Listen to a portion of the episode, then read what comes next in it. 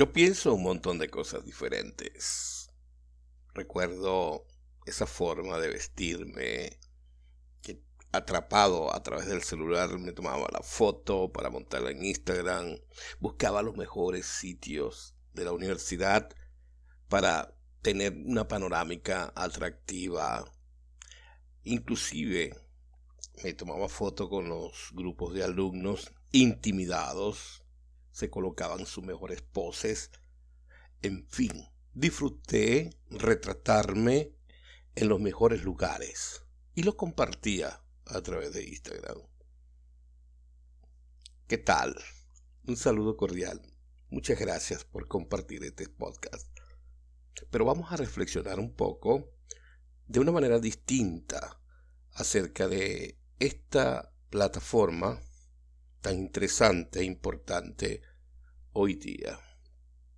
Fíjense, la mayoría de los profesionales eh, en los medios sociales estamos atrapados en luchar por ser los mejores. Sobre todo si tenemos en cuenta el tiempo que dedicamos a la publicación de nuestros propios contenidos. Por lo tanto, si quieres mantener tu identidad profesional al máximo, puedes optar por las redes sociales como una opción para conseguir clientes o posicionarte en base a tu reputación profesional o académica. Cuando las universidades se dieron cuenta de que necesitaban atraer a sus estudiantes y al personal académico, comenzaron a implementar una comunicación global basada en correo electrónico, sitio web. Y hoy día, con la explosión de las redes sociales, las universidades están integrando al Instagram en sus planes de acción marketing.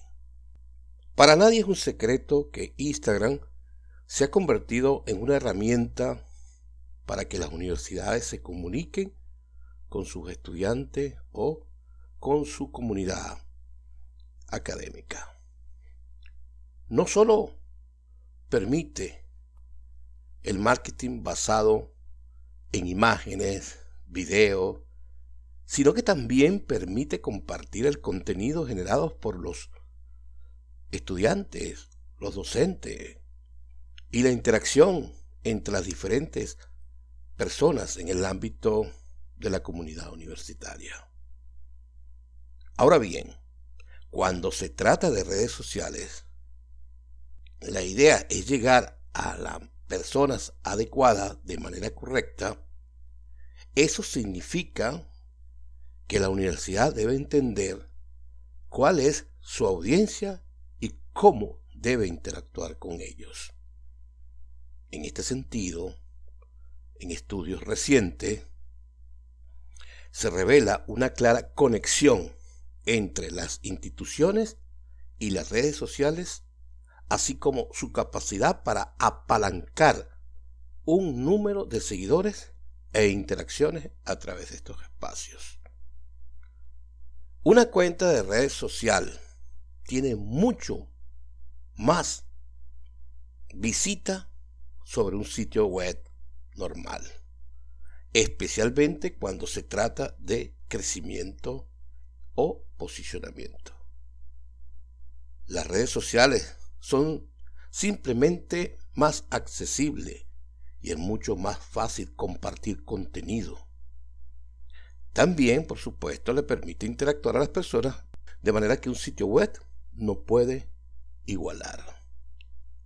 Todos sabemos que las redes sociales son la mejor plataforma para compartir información, pero ¿qué pasa con la investigación o la formación académica?